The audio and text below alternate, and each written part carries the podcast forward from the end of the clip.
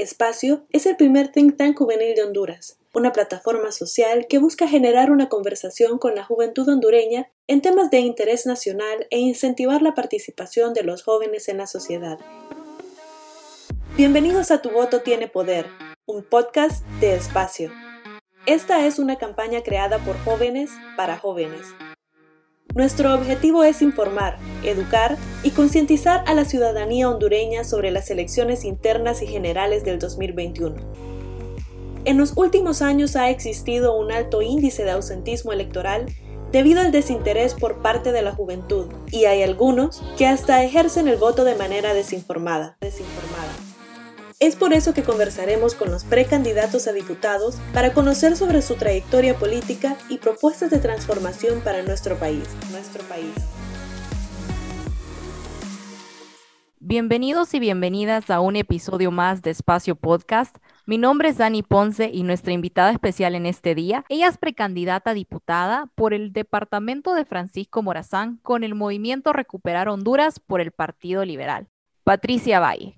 ¿Qué tal, Patricia? Muy buenos días, muchísimas gracias por la invitación a Espacio H. La verdad es que me encantan estos espacios, valga la redundancia, de jóvenes que siempre son bien innovadores. Y pues muchísimas gracias por la invitación, Ani. No, gracias a usted por compartir con nosotros y queremos conocerla un poco más para iniciar. ¿Quién es usted? Eh, ¿Dónde nació? ¿Qué estudió? ¿Y cómo llegó a la a la trayectoria política, ese mundo de la política? Bueno, pues mira, eh, yo nací aquí en Tegucigalpa, me gradué en una escuela bilingüe, estudié francés, luego pues quise estudiar ciencias políticas, siempre me ha gustado la política eh, bien ejercida, es una profesión muy noble porque es para las mayorías. Entonces, pues eh, quise estudiar eso y en la Universidad Autónoma, Autónoma de Honduras en 1987, imagínate, hace 34 años todavía no existía esa carrera. Dijeron, ya pronto lo vamos a abrir, ya pronto. Y es la fecha y todavía lamentablemente no existe en el currículum de la universidad y por eso pues eh, todos estos, estos eh, políticos que tenemos aquí, la mayoría, puedo decir, son empíricos. No sé si algunos habrán tenido la oportunidad de ir a estudiar al exterior y pues eh, profesionalizarse, pero de ahí, pues la mayoría, eh, como yo, pues eh, hemos estado eh, tratando de, aprender en el camino y pues bueno, yo me gradué de licenciada en Ciencias Jurídicas y Sociales, luego me gradué de abogado, saqué una especialidad en marcas y patentes, mi orientación es Derecho Internacional y luego saqué una certificación con CIPS, que es para compras, eh, internacionales. Trabajé en Naciones Unidas en un proyecto de más de 300 millones de dólares y pues eh, le hacíamos las compras a, a Hondutel y pues manejé fondos y hacíamos compras transparentes. Fue pues una, una, fue muy gratificante poder pues eh, darle a Honduras. Eh, por ejemplo, en, el, en, Roatán nosotros fuimos los que pusimos la, fibra óptica. Si tú vas a Roatán y ves eh, para telefonía, entonces no va a haber el cablerío que vemos aquí en, en, en Tegucigalpa y en, otras ciudades. Es, eh, la especialidad en marcas la, hice, la realicé en, Washington y bueno, es, me he dedicado más que todo eh, eh, a, trabajar en organismos internacionales y a ejercer mi pasión, que me gustan mucho los bienes raíces y los negocios. ¿Dónde inició su vida política? ¿Cuándo fue el momento en que usted decidió, ok, voy a ser una precandidata a diputada, me voy a lanzar y quiero cambiar Honduras? Pues mira, estaba en la pandemia. la verdad es que es muy difícil porque como te digo, aquí la, la, la, todos los políticos están muy mal vistos, ¿verdad? Están muy desprestigiados, entonces dije, no, jamás voy a incurrir en, política, pero por eso dicen, no hay que decir nunca. En eso, pues, eh, comenzó la pandemia y, y, viendo todas estas cuestiones que estaban sucediendo, ¿verdad? En el gobierno y luego la compra de los hospitales, que fue un fiasco total, no se respetaron ninguna de las normas internacionales ni las nacionales, la ley de contratación del Estado, nada que ver. Aquí cree la gente que cuando dicen compra de emergencia es hacer lo que se les da la gana. No, no es así. Siempre hay unas normas que hay que seguir. Y bueno, en este caso, pues cuando uno sabe que y es experto en el tema, se, realmente se sorprende de las cosas que hacen. Entonces, aquí uno dice, aquí es donde se aplica el, el, lo que dicen, cuando cuando no nos cuesta, hagámoslo fiesta. Eso es prácticamente lo que ha sucedido, ¿verdad?, con los fondos del Estado. Y es una pena porque es lamentable que se haya jugado con la salud del pueblo. Probablemente siempre iba a fallecer bastante gente, pero ha sido eh, enorme. Y lo peor es la gente que llega a un centro asistencial y no puede recibir la atención médica de vida. Ahorita tuvieron todavía la oportunidad de reivindicarse y sucede que con las vacunas, imagínate, ya nuestros vecinos en El Salvador ya se están vacunando, en Costa Rica, en, aún en Nicaragua, que dicen que están peores que nosotros. Es mentira. Entonces, eh, pues varias amistades me dijeron, mira, Pati, metete. La verdad es que yo siempre había, me habían gustado la, la doctrina del Partido Liberal y cuando uno estudia un poco se da cuenta que es el partido que ha favorecido a las mayorías, siempre, desde la creación del, Código de Trabajo, desde el, hospital escuela, en el caso de la, de la salud, en el cajón, en la construcción de represas. Entonces, eh, pues digo yo, la verdad es que este es, mi, este es el partido que me gusta y luego vi al candidato eh, Luis Zelaya, que me encanta porque él es un, es un luchador, es un hombre que no ha estado involucrado en la política nacional, bueno, ni, ni ha sido un, un funcionario público, ¿ves? Entonces dije, eh, eh, este tipo, además de que está trabajando en la universidad, Unitec, ¿verdad?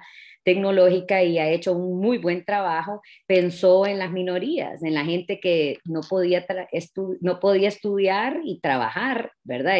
o sea, tenían que, que salir de sus, de, sus de sus empleos y ya no podían ir a la universidad autónoma ni podían ir a UNITEC. Entonces dijo, vamos a fundar CEUTEC. Y ahí es donde me llama la atención porque ya le está dando oportunidad a una clase que no es tan privilegiada, ¿verdad? Como la que podía asistir a, a Unitec. Entonces ahí, pues ya ante varias insistencias y luego eh, conocí a la, esposa de, Luis y me conversó acerca de este proyecto de país que tiene y me llamó mucho la atención y pues dije, bueno, vamos, vamos a aceptar el reto. Y ahí fue cuando me involucré, prácticamente esto fue en diciembre del año pasado. Yo fui creo que la última en integrar la planilla de Luis Zelaya. Y abogada, ¿nos puede comentar un poco más sobre las propuestas del partido y movimiento que representa? Bueno, mira, eh, tenemos tres ejes fundamentales. El primero, que, que es eh, muy importante porque sin ese no podemos hacer nada, es eh, la parte jurídica, ¿verdad? Tenemos que legislar y tenemos que revisar bien la ley orgánica del Congreso Nacional, porque no puede ser que tanto poder esté asociado al presidente y las otras iniciativas de ley pues se le restan importancia cuando no son presentadas por él. Entonces, bueno, primero, ¿verdad? Vamos a, hacer eso. tenemos que hacer que haya seguridad jurídica en el país. Sin seguridad jurídica no va a haber inversión. Tenemos que demostrar quitarle esta cara sucia que tiene el país ahorita y darle una nueva cara para tener inversión, inversión no solo extranjera, sino que inversión nacional. Una vez que tenemos la inversión en el país, se van a abrir fuentes de trabajo y el empleo dignifica al hombre. Eso es número uno, ¿verdad?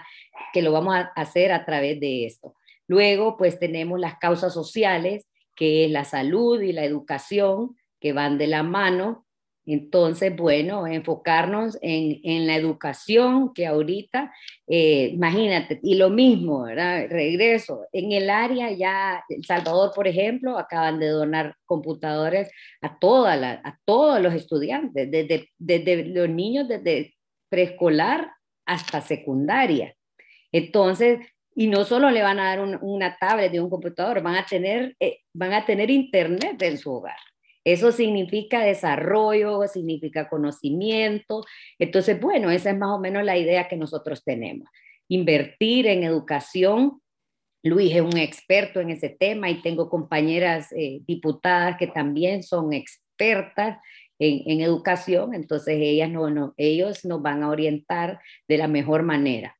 El dinero, pues igual, la, redistribución del, presupuesto general de la República lo vamos a realizar en, basado en, esos aspectos, enfocándonos en la educación y en la salud.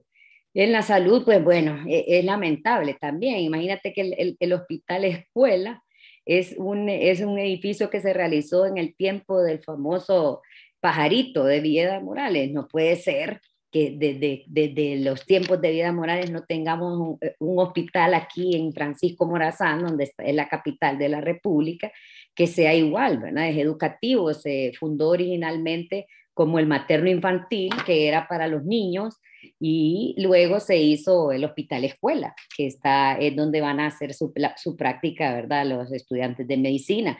Y ese es el hospital que tenemos todavía. Estamos hablando casi 51 años y la, la población de, de, de Tegucigalpa ha crecido y los hospitales siguen los mismos.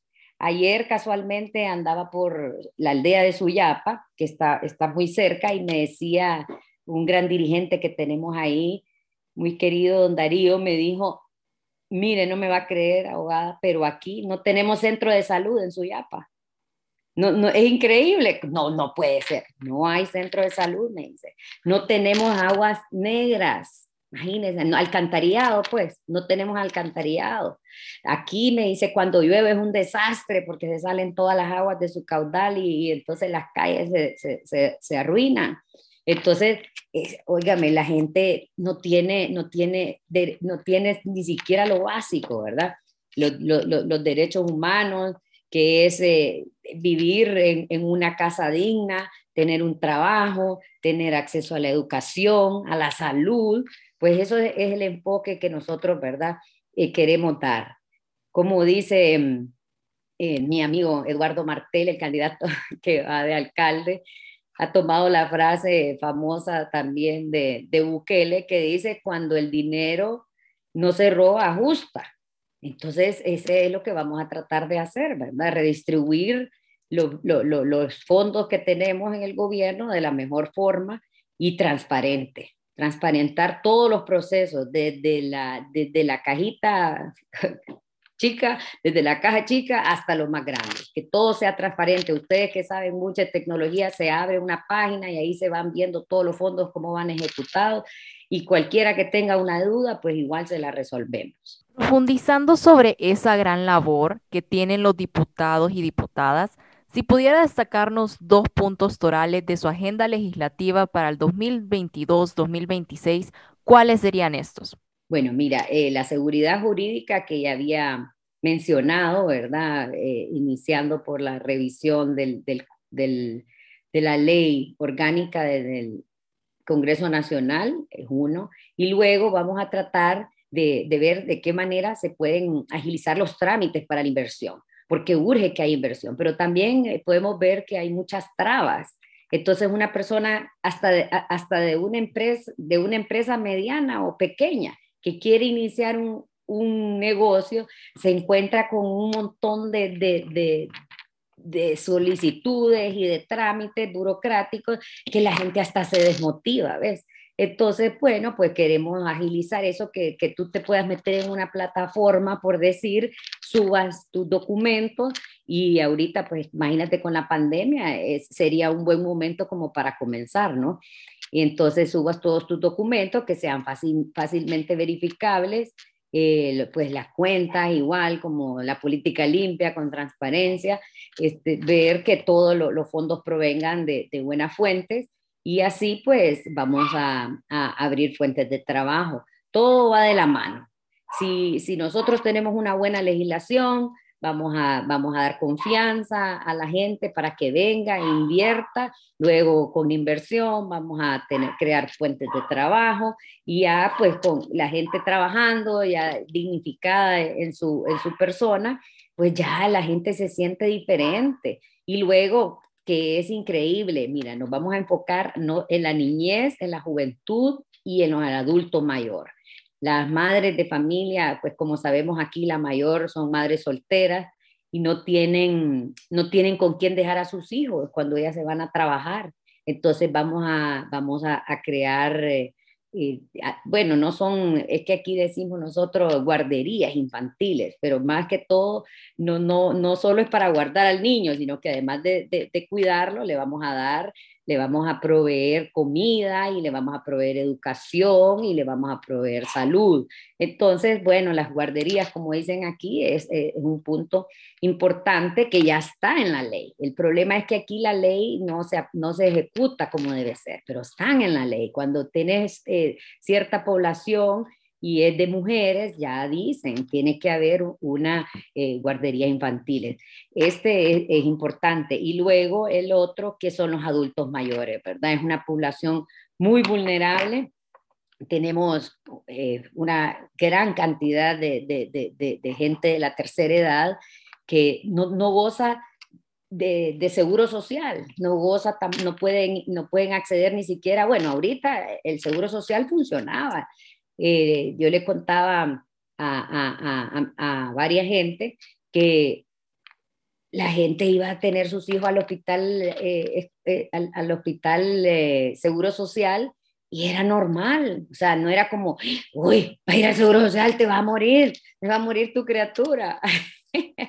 no, era, era normal y tenía y los mejores médicos y tenías asistencia y no era que tenías que ir a comprar un termómetro. Ahora tú llegas al, al, al hospital escuela y de entrada te dicen, mira, tiene que traer, eh, comprar este antibiótico, tiene que traer su termómetro, tiene que traer... No puede ser si no tenemos lo básico, ¿verdad? En los hospitales. Y entonces, pues el adulto mayor ya dice, mejor me muero en mi casa para ir ahí al hospital escuela mejor me quedo en mi casa y me muero aquí, no morir en un corredor frío y solo, ¿no? Entonces, bueno, enfocarnos, ¿verdad? En, la cantidad, según la población que tenemos, ir abriendo eh, centros de salud, ¿verdad? Podemos empezar pequeños, así empezó el hospital escuela, ¿verdad? No se construye todo de una vez y se van ampliando y se van haciendo secciones. Y, e, es un reto bastante grande el que tenemos, pero lo aceptamos y, sabemos que es difícil, pero pues, como dicen, siempre hay un, tiene que haber un comienzo. Si, si, no despejamos, el país va a seguir en ruinas. Y conocemos que hay un alto grado de ausentismo electoral y desconfianza por parte de la juventud hondureña. ¿Qué piensas sobre esto? Es todo es eh, el resultado de lo que hemos estado viviendo. Ya hay desconfianza en todo. La gente dice, ¿para qué voy a ir a votar si ya se sabe que van a hacer fraude? Ya se sabe que, que aquí eh, eh, todo lo arreglan bajo la mesa y todo. Pero yo les quiero invitar a todos en este espacio a que vayan a votar. Cuando es una votación masiva, es difícil que pueda haber fraude. Si nosotros vamos y, ejercemos nuestro derecho, nosotros después podemos reclamar, pero si nosotros no vamos a ejercer nuestro derecho, no, no, no, en primer lugar, no tienen cara para venir a reclamar. Entonces, todos, todos aquellos que cuentan con una tarjeta de identidad, usen siempre las medidas, ¿verdad? De bioseguridad, pero hay que ir a votar. Y lo más importante es que, cuando ven la gente, porque siempre estamos pidiendo veedores internacionales, no es necesario. Nosotros podemos estar ahí cerca, vigilantes, que no nos vayan a meter, eh, hacer, hacer trampa y meternos votos falsos o que nos vayan a adulterar las, las actas, que es lo más importante. Entonces, podemos estar vigilantes, ¿verdad? No es que hay que estar en grupo y masivo, pero sí, hay que asistir a los centros de votación con todas las medidas de bioseguridad y hay que tener confianza, porque yo estoy segura que muchos hondureños ya ahorita, después de ver todo lo que nos ha ocurrido en los últimos años, tienen que dar el paso adelante y además de eso tienen que sacrificarse, porque no, se lo digo, pues, vaya, yo que nunca he estado en, en, política, es un trabajo duro. Yo quisiera llegar a todos los rincones de Honduras y ayudar, pero la necesidad es interminable.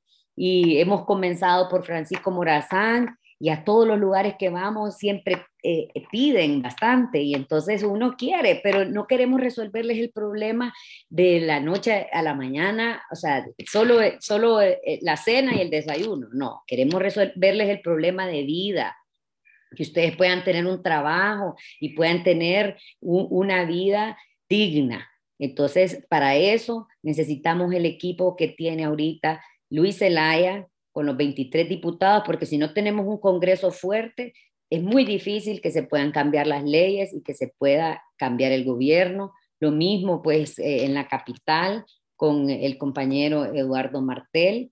Y bueno, si nosotros no, nosotros no lo podemos hacer solos. Nosotros necesitamos el voto, el voto masivo de la gente. Este país, creo yo, estoy casi 100% segura que si el 2017 le hubieran dado la oportunidad a Luis, este país sería muy diferente. Entonces yo siempre les pido que por favor, ¿verdad? Nos den la oportunidad. Nosotros en el equipo me gusta escuchar porque yo les digo, cuando yo me propongo algo, yo lo logro. Y, he escuchado a, a, varios decir lo mismo. Entonces me gusta porque eh, no es fácil. Vamos a tener que tocar sectores que han sido intocables hasta el momento, pero es imposible ya vivir en este país con una energía eléctrica tan alta. No podemos seguir sin hospitales, sin centros de educación, no podemos vivir también con un transporte pésimo, sin, sin eh, alcantarillado. son, son cosas eh, básicas, ¿verdad? Entonces, bueno, invitarlos a todos, como te decía, que vayan, que salgan a votar. Si, si, si todos estamos ahí, todos damos un, granito de arena, este país puede ser diferente por la, por la democracia. Si queremos democracia en este país, todos tenemos que participar. Todo el que tenga la capacidad, el que no pueda, porque que vaya con la silla de ruedas, que le diga a un nieto, que le diga a un tío, que le diga a un primo, las amigas. Ahora, el que no tiene la tarjeta de identidad, pues ni modo, pero que ande vigilante, ¿verdad? Que, que si ve algo sospechoso, pues que lo denuncie, que por lo menos ahí van a estar abiertos los medios de comunicación y todo, pero todos tenemos que ir a votar. Eso es el mensaje, ¿verdad? Que, que le doy en, en, países como Chile, por ejemplo, es un honor participar en la gran fiesta de elecciones. Es, es una fiesta nacional, se ciudadanizan las mesas y ahí no, no, nadie está hablando de fraude, porque yo estoy, estoy viendo, viendo la persona que ahí, sé dónde vive y todo. Entonces, eh, ¿cómo te, va, te va a dar color, como decimos nosotros aquí, de que sos un tramposo? Todos sabemos que en la mesa que está en tal lado está tal persona de tal familia con tantos hijos. Ya sé, nadie está pensando en hacer fraude. Todos tenemos que dar un paso adelante por la democracia e ir a ejercer el sufragio. Si no tienen su identidad, pues bueno, tramítenla que de aquí a noviembre, si Dios lo permite, pues ya van a tener su nuevo documento de identidad. Y antes de concluir esta entrevista, nos gustaría que se dirigiera directamente a la juventud y que le incitara a, votar, como lo ha dicho, pero más allá que también nos dé unas palabras de cierre. Bueno, muchas gracias, Ani, por invitarme a este espacio y bueno, motivar a toda la juventud, porque ese es el voto, ese es el voto que va a decidir el futuro de este país. Ese es el voto que va a decir Honduras va a ser próspera, Honduras va a salir de esta de este profundo hoyo en que se encuentra, o se van a quedar callados y vamos a seguir igual o peor como estamos. Nosotros ya eh, estamos al, borde del precipicio, hemos estado con los peores números, el, el, post de pues eh, casi es que estamos en último lugar en el mundo, no puede ser tenemos que salir de esto. Somos un país rico, la gente, la gente tiene que saberlo. Honduras está en un lugar privilegiado. ¿Qué, qué país de sur? Bueno, por ejemplo, los países que no tienen mar al, al Pacífico, los que no tienen Atlántico o que no tienen ninguno, que desearían tener la oportunidad de, de, estar en una posición geográfica como la que tiene Honduras. Desde ahí somos un país muy valioso. Y la gente, la gente de aquí es bien querida. Todos nosotros, mira, antes, antes, estoy hablando de hace 30 años, aquí tenemos comunidades de españoles, de holandeses, de alemanes, de gente de Sudamérica, colombianos, venezolanos, centroamericanos, nicaragüenses. Y aquí se venían a vivir porque Honduras era lindo, la gente prosperaba, ponía sus negocios. Bueno, y ya no digamos la gente del Medio Oriente, que es la gente que, que es más rica en este país, los judíos. Pero ahora, ¿qué pasa? Que en vez de que la gente venga hacia Honduras, estamos saliendo, estamos emigrando. Entonces, no, eh, yo les pido por favor a la gente que no pierda la, fe, que tenga esperanza, que si ustedes van a, a, ejercer el sufragio y están pendientes de, que, de esas urnas, vamos a cambiar el país. Vamos a, a tratar de hacer lo mejor que podamos. Vamos a, a darle otra cara a Honduras y vamos a volver a ser felices, vamos a, tener esperanza, que es lo más importante. Tu voto tiene poder. Recuerda que el domingo 14 de marzo son las elecciones internas de este año. No olvides andar tu mascarilla, tu gel antibacterial y tu meñique para ir a ejercer tu voto. Tu voto tiene poder. Este 2021, Honduras vota por Honduras. Para más información nos puedes seguir en nuestras redes sociales como arroba espacio en Instagram y arroba espacio H en Twitter y Facebook. Para acceder a artículos de interés sobre este año electoral, visita nuestra página web www.espacioh.org.